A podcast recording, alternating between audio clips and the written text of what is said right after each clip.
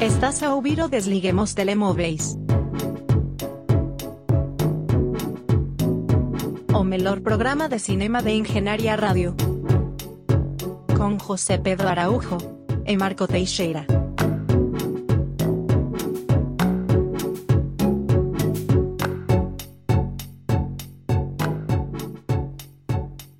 Sejam bem-vindos novamente a uma edição do Desliguem os Telemóveis. Não me atrevo a dizer mais porque nestas últimas semanas temos falhado, uh, mais concretamente na última semana, e por isso pedimos desculpa. No entanto, compromissos relacionados com avaliações, Escolinha. escolinha, prenderam-nos aos nossos doces lares. Eu sou o Marco Teixeira, tenho ao meu lado o José Pedro Araújo, como é habitual. Olá, eu sou José Pedro Araújo, como é habitual. Uh, sim, Como é, como é até eu diria, ah, constante. já há três anos, não é? Que fiz esta operação. Bem, temos filmes para falar e apesar de tu não teres tido muito tempo livre, José, ainda conseguiste ver um filme e uma coisa, não é? Ah, não, uma coisa. Na verdade. Uma coisa, na verdade. Uma coisa na verdade. Porquê?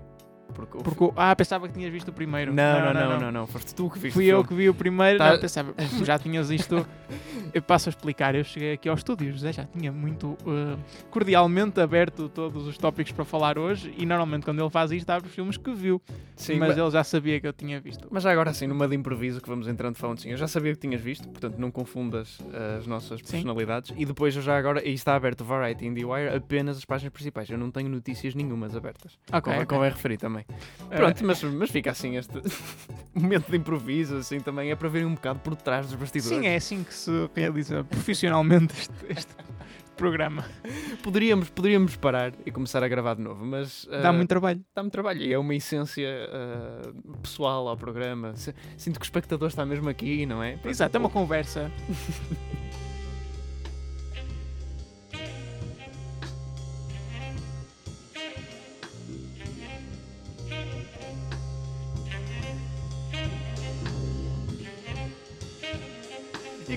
com A Mulher à Janela ou The Woman in the Window, um filme que apenas eu vi, embora tu Zé, tivesses muita curiosidade e embora eu tenha sido o correto visualizador deste filme, Uh, começava antes por ti para saber porque é que tu estavas relativamente entusiasmado por causa deste projeto.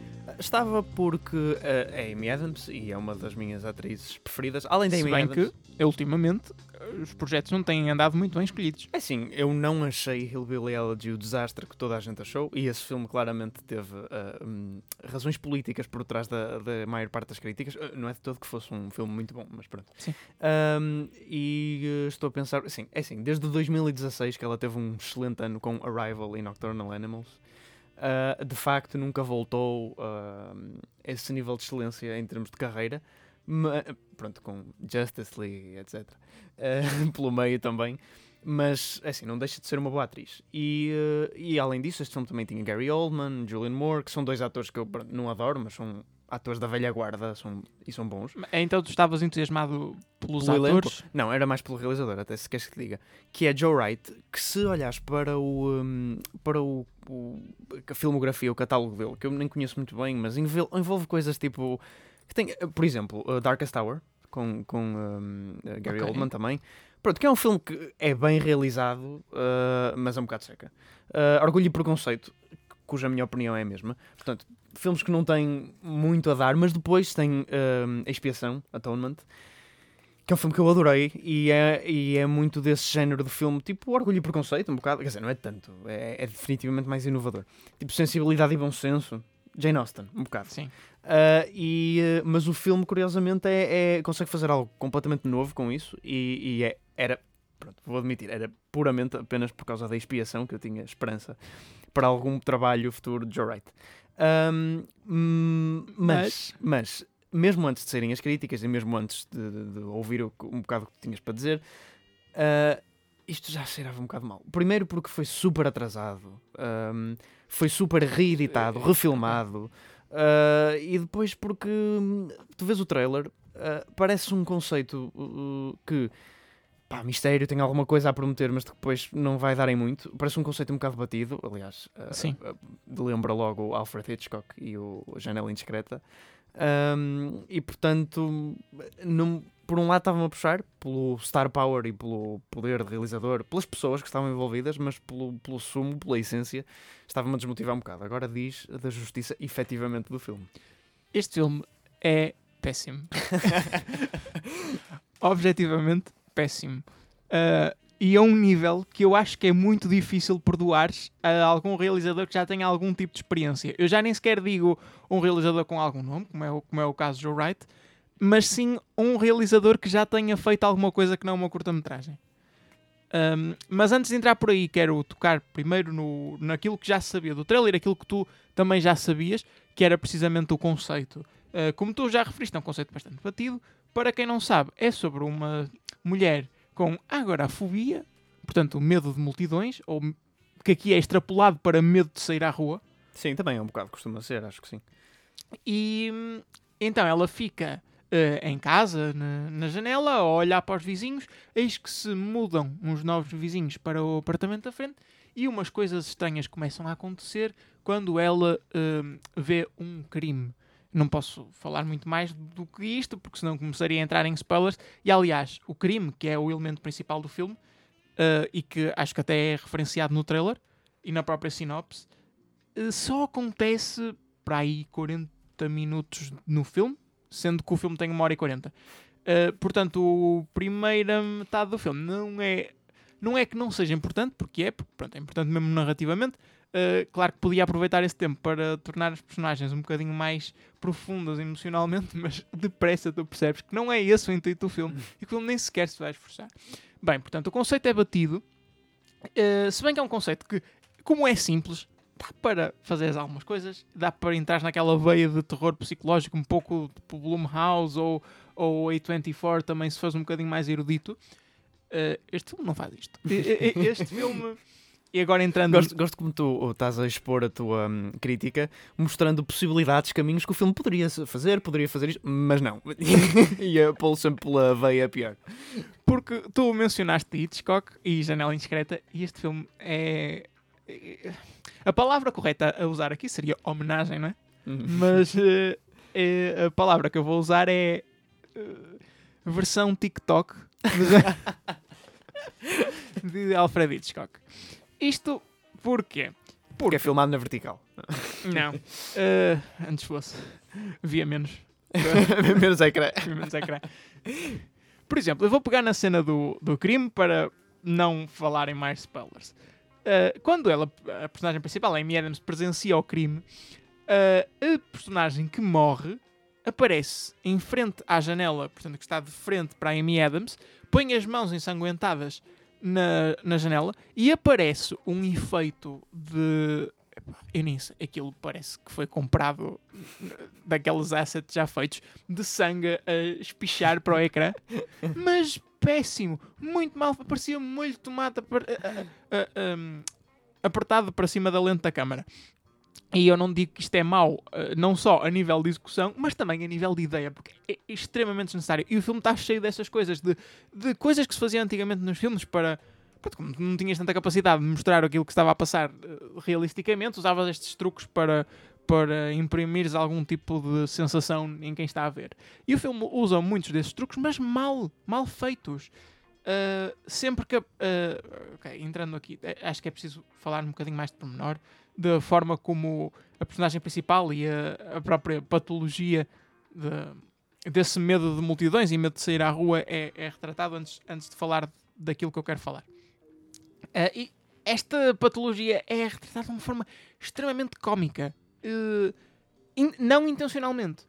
E porquê é que eu acho que isto acontece? Porque o, os realizador, o realizador ou, ou quem quer que foi responsável por esta ideia terrível quis fazer transparecer a, a quem estava a ver o filme qual era a sensação de teres este medo, porque é uma coisa que escapa a maior parte das pessoas e também é um bocado difícil de compreender se não estiveres no, nos pés dessa pessoa. Né? Como é que a pessoa tá, tem medo de sair à rua, tem medo de falar para as outras pessoas? Um, não é algo que, é, que, seja fácil de tu pôr num ecrã. Mas já por eu não achar isso fácil é que não sou realizador, porque também não tento. Uh, eles decidem, sempre que a personagem caminha para ir abrir a porta ou não sei o quê, a câmera começa a, abanar imenso e fica tudo muito turvo. E, e e o, e o tempo parece que passa super eh, depressa. Uh, como é muita luz, é um. eh, Fica tudo turvo e começas a ver assim uma luz branca muito incandescente e tu não consegues perceber o que é que está a passar no filme.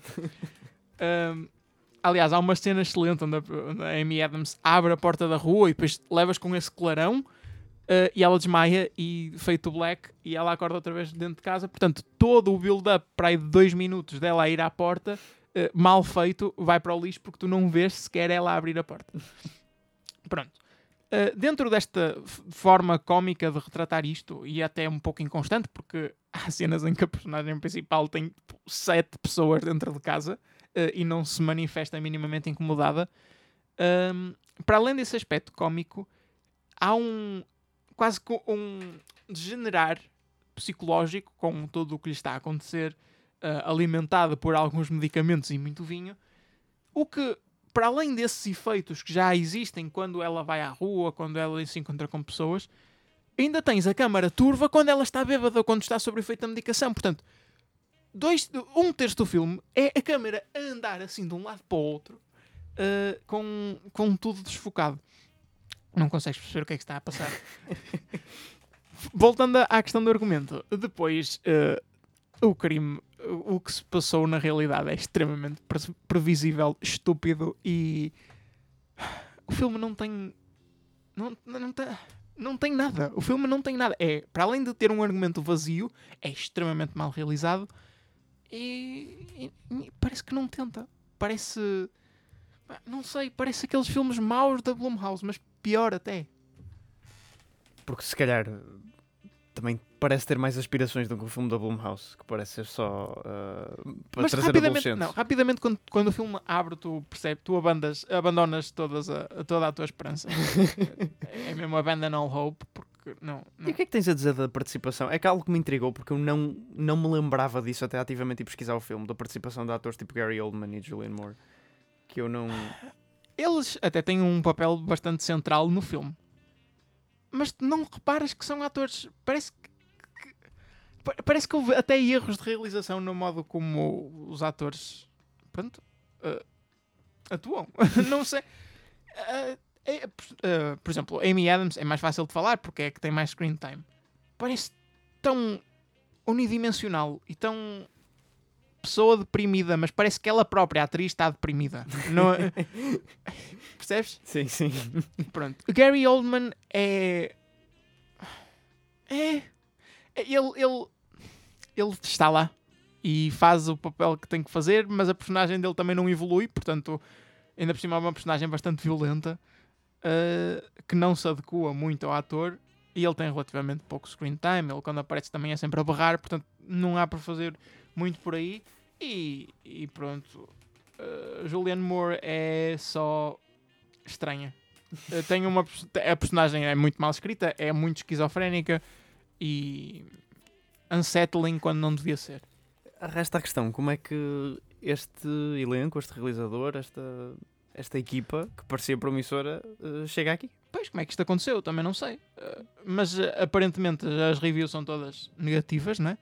E, e muitas das críticas que eu já vi também põem em causa um pouco a carreira da Amy Adams. Ela continua por esta veia. Por esta veia, pois. Se bem que aqui não a posso condenar muito, porque olhando para o elenco, ela não foi a única arrastada para isto, não é? Sim, eh, se bem que Julianne Moore também anda um bocado pel- pelas horas da morte. Mas, ah, não, literalmente, coitada. Eh, acho eu. Mas é, eu acho que isto também deve ter um dedo da Netflix, alguns. Porque a quantidade de vezes que este filme foi adiado e a quantidade de reshoots que se falou e, e não, não reshoots, ah, mas ah, intervenções na, na edição Sim. e cenas assim. Ahm, acho que também deve ter tido, porque isto é assim, é adaptado de um, argumento, de um, de um livro que ah, teve algum sucesso ahm, algum sucesso comercial. É um livro que eu não conheço muito bem, mas que eu já conhecia antes de, de ouvir da- da- falar da adaptação do filme e que eu sempre na minha cabeça, posso estar a fazer uma ideia errada, equiparei um bocado a Gone Girl no sentido de ser um livro mais juicy para mulheres de 40 anos lerem na Hum, praia. Não creio. Não? Não. Achas que não? Eu te- Acho que isto resulta relativamente bem como livro. Uh, um bocado à veia de Agatha Christie ou, Hum, ou ok. mistérios assim. Ah, mais, mais divertido do que propriamente. Sim, sim, eu, eu acho que isso resultir, resultaria num livro, mas porque também a tua uh, capacidade de imprimir narrativa num livro, embora isto possa parecer contraditório, é, é menor do que num filme. Não, não consegues ter coisas tão complexas quanto podes ter num filme. Uh, e isto aqui, uh, pois, não, no filme não resulta. Não resultou, portanto. Foi um falhanço. A mulher à janela. eh, é bom que fique dentro de casa. e não saia nunca mais.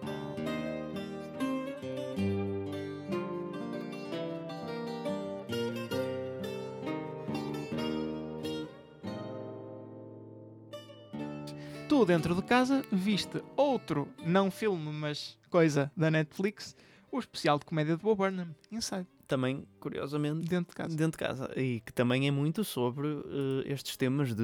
ehm, agorafobia, se quiseres. Não é bem agorafobia, mas eh, gentefobia. Um, é assim, Bob Burnham é um comediante que, eh, pronto, quem não sabe, ele tem uma história, vem da internet, não é? É o comediante que vem da internet, em termos de comediantes que fazem stand-ups na Netflix e cenas assim. Pessoal que já é um bocadinho mais conceituado. Eh, que conseguiu sair do mundo da internet para entrar no mundo do entretenimento geral. Um, e ele começou, quer dizer, não é como se começasse na internet como um canal tipo Smosh. Uh, não estou a equiparar o Bob Burnham ao Smosh, mas uh, um, um canal gigante. Não, ele começou, tipo, ele a fazer vídeos com a câmara fraca, a cantar canções, pronto. E ganhou fama e depois nunca criou uma marca Bob Burnham. E foi sempre tipo ele, ele a fazer especiais, ele a fazer coisas dele. Um, e os especiais dele, ele tem, este é o quarto especial. Eu, eu vi três, portanto vi o What, que é o segundo, e vi o Make Happy, que já é da Netflix, e vi este. E até agora eram especiais, como no sentido normal especiais, é um stand-up, é? ele vai para Sim. lá. Sendo que a comédia dele se faz muito à base de, de música, ah, portanto ele leva um piano, normalmente. Ah, aqui já tem um bocadinho mais de diversidade instrumental. Um, e eh, não é, não é só, ele também tem partes faladas, mas a maioria é ele a cantar músicas que têm piada. Mas ele também é conhecido, e é uma das razões porque eu gosto mais dele, porque eu não gosto propriamente de especiais de comédia. Tipo, sentar-me e ver um especial de comédia de uma ponta à outra. Às vezes estou no YouTube e apanho partes de especiais de comédia. Por exemplo, eu gosto muito do Ricky Gervais. Acho-lhe muita piada. Mas eu nunca vi um especial de comédia de uma ponta à outra. Eu vejo, quer dizer, colado, já devo ter visto. Sim, Mas eu vejo de uma vez. Exato, eu vejo beats dele hum, porque eu acho que os especiais de comédia têm uma linha de piada para piada, mas são um bocado pá, segmentados e tu sentes que estás a ver um gajo a contar várias piadas que, admito, se for um bom comediante, tem bastante piada, eu rio-me bastante. Mas às vezes sinto falta de fio condutor. eh, Fio condutor. Pronto, e é muito engraçado eu estar a isto para Inside, porque Inside tem uma edição bastante louca e ele avisa mesmo o Bob Burnham no início do filme que isto está um bocado desconexo. Um, mas não está, é- é- é- está em termos temáticos objetivamente, ou seja, tens uma música sobre FaceTiming with your mom, a seguir tens uma música sobre ah, o Instagram de uma rapariga branca, tá, tipo, tudo, a seguir tens uma música sobre ah, a criticar as elites, as elites pedófilas, não as elites pedófilas, Conheces algum edito pedófilo? não, não conheço nenhum edit sequer. Mas pedófilos? Também não conheço nenhum pedófilo, que eu saiba. Ah, e portanto, e portanto, pronto. Mas, mas acaba por ter uma linha de pensamento e todos os espetáculos dele têm. Porquê? A coisa que o distingue é que a comédia dele é um bocado. ah, eu ia dizer negra, sim, muitos comediantes têm comédia negra, não é isso. Ahm, ele tem partes ah, que não são comédia. São partes tristes, até. São partes refletivas. São partes que muitas vezes entram no que é que é fazer comédia, ah, entram muito na- no estado psicológico dele, e, mas sem dúvida o Inside é onde ele explora isso mais. Ele já tinha feito isso no Make Happy e nos outros, nos outros especiais, mas tem vindo a progredir para cada vez menos comédia e cada vez mais ah, insightfulness. Não de uma maneira tipo. Sim. ah, Namaste. Exato. Uh, mas uh, uh, o Make Happy, por exemplo, acaba com uma música pá, de 7 a 8 minutos que é bastante pá, pesada em termos, em termos emocionais. E, e nunca de uma maneira preachy, nunca de uma maneira Nicholas Sparks, como é óbvio. É uma maneira até bastante deprimente. E este Inside é um especial que, apesar de ter músicas que são muito para galhofa e tem piada, tem outras partes que são genuinamente deprimentes. E pronto, e entra muito também no facto dele um, ter passado muito tempo sem fazer uh, shows ao vivo, dele ter problemas de ansiedade com isso, e depois, quando ele estava finalmente pronto para voltar, houve uma mega pandemia e ele ficou fechado em casa, ficou mais de um ano a fazer este especial, sempre a andar para trás e para a frente, fechado numa casa pequena que é a casa principal onde ele vive, que é, tipo, é esta casa onde ele gravou, é pequeníssima, tipo o gajo que deve ser milionário. Aquilo é, é, é um trailer, é um trailer. E, eh, e, e, eh, pronto, há- há um- ele explora muito bem esses aspectos. Explora de uma maneira, apesar de, como eu disse, isto ser muito segmentado, acaba por ter uma ideia muito fluida do, do, do estado psicológico dele, do que ele quer dizer, mesmo em termos de ideias. Por exemplo, quando começou o especial, eu achei que ele estava a ser demasiado político. Ah, estava a ter opa, demasiadas vezes a dizer pessoas brancas, pessoas brancas, pessoas brancas, eu tipo, ah, já chega, ok? Ah, a tipo, ah, ok, uma música inteira, tudo bem, tem piada. As pessoas ele bateu muito nessa tecla. Ah, música inteira de como ah, pessoas brancas querem falar sobre a situação social, mas elas não têm. elas, é assim, eu, ou seja, ele, ah, porque ele é uma pessoa branca, ele é um homem branco heterossexual, portanto. eu- Eu não estou a dizer eu mesmo, estou a dizer eu, ele. Ok. Eu, o Bo Burnham. Estava com dificuldades. de Não, não, não, não estou a dizer eu, José Pedro. ele a Sei que dizer. também és uma pessoa branca. Também sou uma pessoa branca, mas não, não, me- não era eu a fazer o, o, o special, não era nesse sentido. Não era no sentido dele a dizer a representar-me a mim, era ele estava a dizer as pessoas brancas, ou seja, estava a dizer um bocado a ele. Eu estou aqui a falar, eu não sei nada disto, eu não tenho autoridade para falar, eu tipo, ok, já chega dessa narrativa. Mas depois ele, ele hum, à medida que o, o special vai, ele faz muito isso no início, mas à medida que ele vai progredindo, ele vai abandonando essa veia e indo para uma veia muito mais introspectiva. E essa veia acaba por fazer um bocado mais de sentido. E ele acaba também por. E acabas também por ver não só que aquilo era tão objetivo, mas que ele também estava a fazer graça daquilo, a fazer troça um bocado daquilo. Pronto, ele consegue conjugar isso bem. E eu gostei da maneira como ele, como ele pegou nisso no fim. Ahm, e, pronto, e, e já agora, uma coisa que também achei uma melhoria dos outros specials, que já não era mau, é a música. No sentido em que as músicas são genuinamente catchy e são boas músicas, e ele canta bem. Tem tipo, isto saiu o álbum no Spotify e eu ouvi o álbum. Ah, as músicas, apesar de pronto, terem letras estúpidas ou letras ah, um bocado deprimentes, ah, letras muito específicas, se quiseres, porque são letras de- como se fosse um- uma comédia com referências muito explícitas. Ahm, explícitas, não no sentido de asneiras, mas uh, coisas concretas, muito Sim. específicas. Ahm, acaba, acabam por ser músicas que ficam muito no ouvido e são boas músicas para ouvir, cantar, lembrar. Ahm, agora, uma coisa, um erro que eu cometi foi ver isto com ah, os meus pais. Ahm, que não é. Não atingem a comédia. Opá, não é comédia. Eu disse-lhes, eu já tinha visto um especial com eles, eu disse-lhes, eu não acho que vocês não gostam desta comédia. Vocês já viram um, um especial e não gostaram muito, e eles ficam todos ofendidos porque. ahm, e tal, mas a comédia é universal e não sei o quê.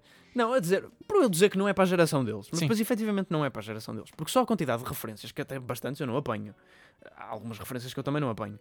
Ahm, a quantidade de referências, a quantidade de internet culture que está aqui, não só por ser um, um, um millennial a fazer isto, como ele vir da internet, como ele.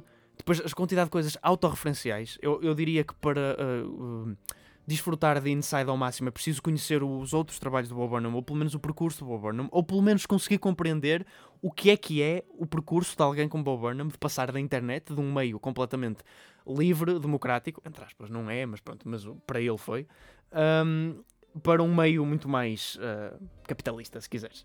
Ah, e, ah, e o que é também saber o, o filme que ele fez, o Eighth Grade, que Sim. também é sobre uma miúda a tentar partir da internet. pronto, é tudo um bocado autorreferencial, autobiográfico. Ahm, e, eh, e pronto, acho que é preciso ter um, assim, um conhecimento um bocado mais denso para, para gostar disto. Já agora, em termos de realização, cinematografia, também há uma grande. Mais uma vez, não era mau nos outros, mas também, pronto, isto como não é só filmado num palco, dá asa muito mais criatividade. Ah, temos algo muito bom, o que prova que Bob Burnham é de facto um excelente realizador. Já não ele tivesse provado com o- a, a sua narrativa, não é? o long feature, filme Sim. mesmo, o 8th grade, que foi muito bom, ah, Inside vem cimentar isso. Pronto, Bob Burnham é, é, um, é um gênio da comédia. Olha, deixa-me só dizer que pronto, Bob Burnham não é propriamente um comediante que eu aprecio porque eu não gosto de músicas Hum. nos, nos, nos espetáculos de, de stand-up ou num, num especial de comédia, seja o que for, porque é, a piada repete-se é, necessariamente quatro, cinco vezes, não é? Porque é, refrão. é- exato. Sim, sim, isso é verdade, mas, mas ele usa isso para a piada, ah, sendo que tu tens o refrão, tal como na música, e depois no verso é que encontras a maior parte das piadas, porque é a maior parte das referências, mas quando tens aquela parte das músicas mais ah, deprimentes, entre aspas, Sim. mais insightful, o refrão bate cada vez mais forte sempre que ele repete. E há, e há cenas, há talvez uma cena para aí de 2 ou 3 minutos que é ele só repetir o refrão e tu começas a sentir cada vez mais. Ele também tira proveito dessa parte da repetição muito bem, em alguma, especialmente na parte não comédia.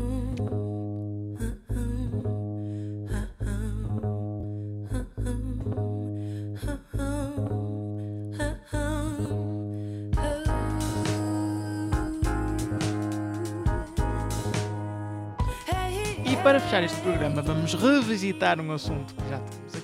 Uh, porque tu, na altura, um pouco surpreendentemente, tinhas uh, desfrutado bastante de The Empty Man, um filme que se tem assumido quase como um filme, ou potencial filme de culto.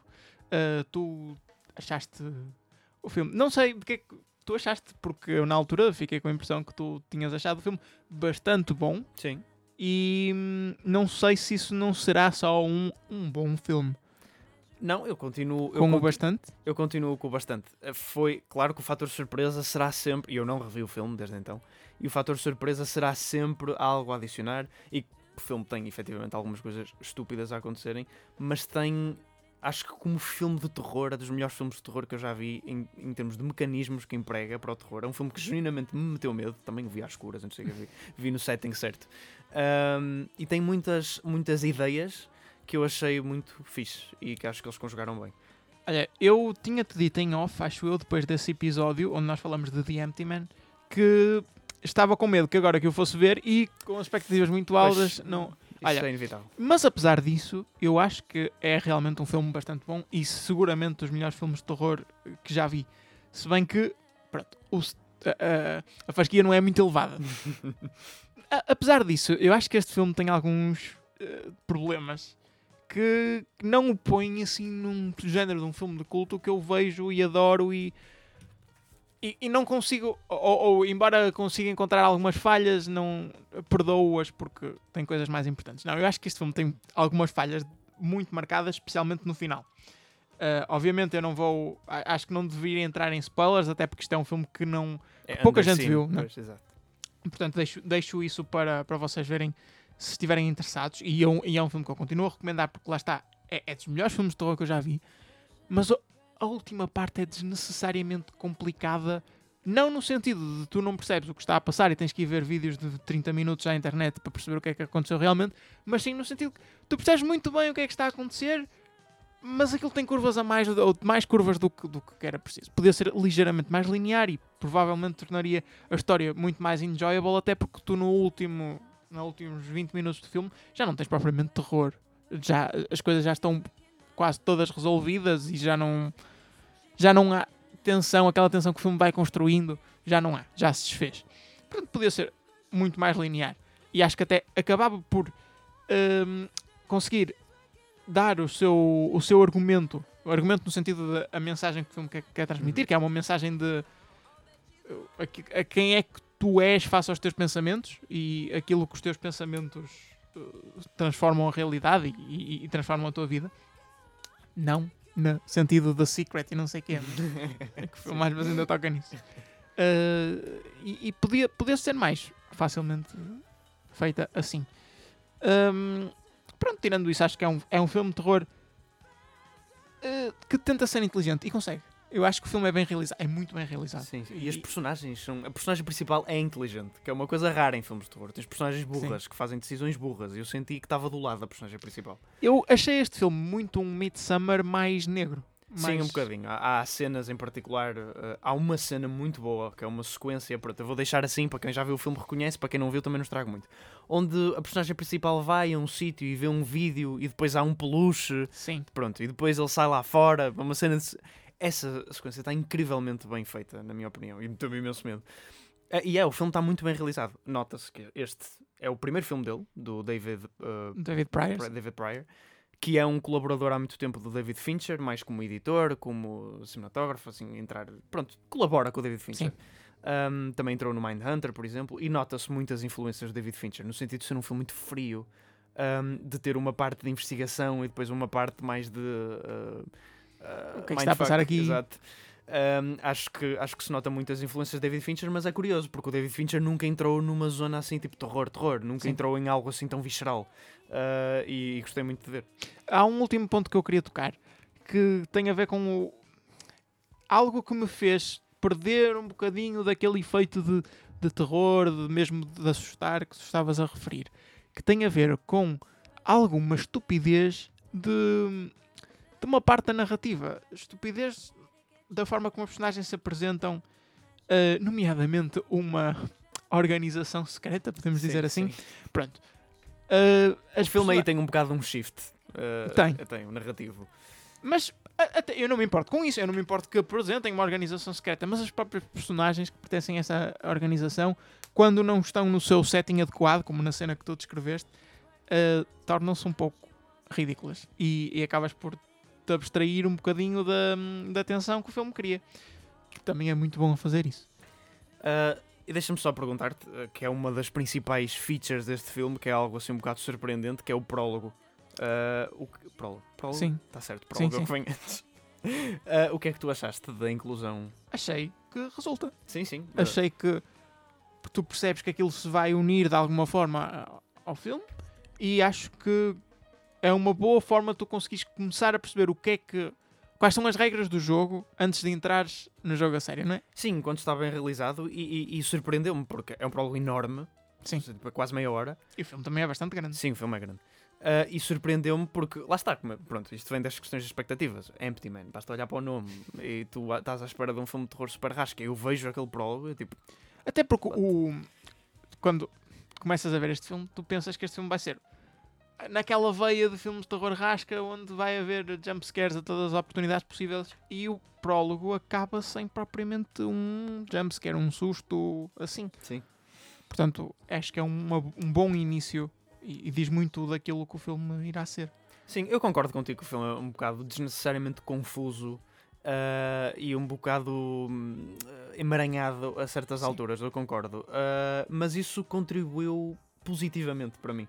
Ah, no sentido de, ah, dar alguma imagem do que era a psique da personagem principal e de, e de todos os eventos que a partir de uma certa altura começou tudo a ficar. Houve, um- houve uma repetição de, uma, de, um, de um lema que é da, da cena que se tu repetes muitas vezes a mesma palavra, Sim. ela soa estúpida, né? uma cena assim. E acho que o próprio filme começou a fazer isso, começou a entrar tanto no seu lore que começou a, a estupidificar, mas acho que isso era suposto pa- para. Sei lá, é- é- como eu te disse no fim, achei o, fil- o filme muito deprimente e devoid of meaning. Sim, É, e tipo, é. Vazio, e muito, mu- empty man, né? Empty. Uh, acho que o título até está bem nesse aspecto. Um, e acho que fez bem isso ao no fim se emaranhar um bocado e tornar-se confuso e estúpido e acho que contribuiu é. bem O, para o mim. emaranhar do fim acaba por eh, pôr o, o filme que começa num universo que é suposto ser o teu, não é? Que é suposto ser a, a realidade Sim. e acaba por se emaranhar tanto que forma uma própria cápsula onde no fim do filme tu, tu começas a perceber que aquilo não é a realidade a sério, já é uma- um próprio universo do filme muito bem definido, hum, Sim. onde nada faz propriamente sentido. Eu, eu acho que resultou para mim naquele sentido visceral de passar uma mensagem, tipo aqueles filmes que tu não consegues explicar exatamente o que é que aconteceu, mas Sim. faz sentido. Para mim resultou nesse sentido. Mas isso também é uma coisa um bocado mais pessoal, conexão. Há filmes que eh, ambicionam fazer isso e que se conectaram comigo, por exemplo, Árvore da Vida, outros nem tanto, por exemplo, o Mulholland Drive, e eu que sou um grande fã de David Lynch. Portanto, eh, pronto, vai de cada um. E com isto termina a segunda semana na qual The Empty Man é o filme sugerido. eh, Exatamente. Dentre, todos os fatos. Não sei se queres recomendar Inside. Quer dizer, não, recomendo vivamente Inside, mas não sei se lhe posso chamar um filme. Na verdade, a capacidade de, de escrita e realização levam e, e até o facto de não ser um stand-up convencional em cima de um palco, levam-me a afirmar que de facto Inside pode ser considerado um filme, apesar da academia pensar provavelmente muito o contrário. Ah, mas definitivamente fica uma não recomendação muito forte, não é, Mário? Sim, sim, da, da mulher à janela. Exato. Não, não vejam isso.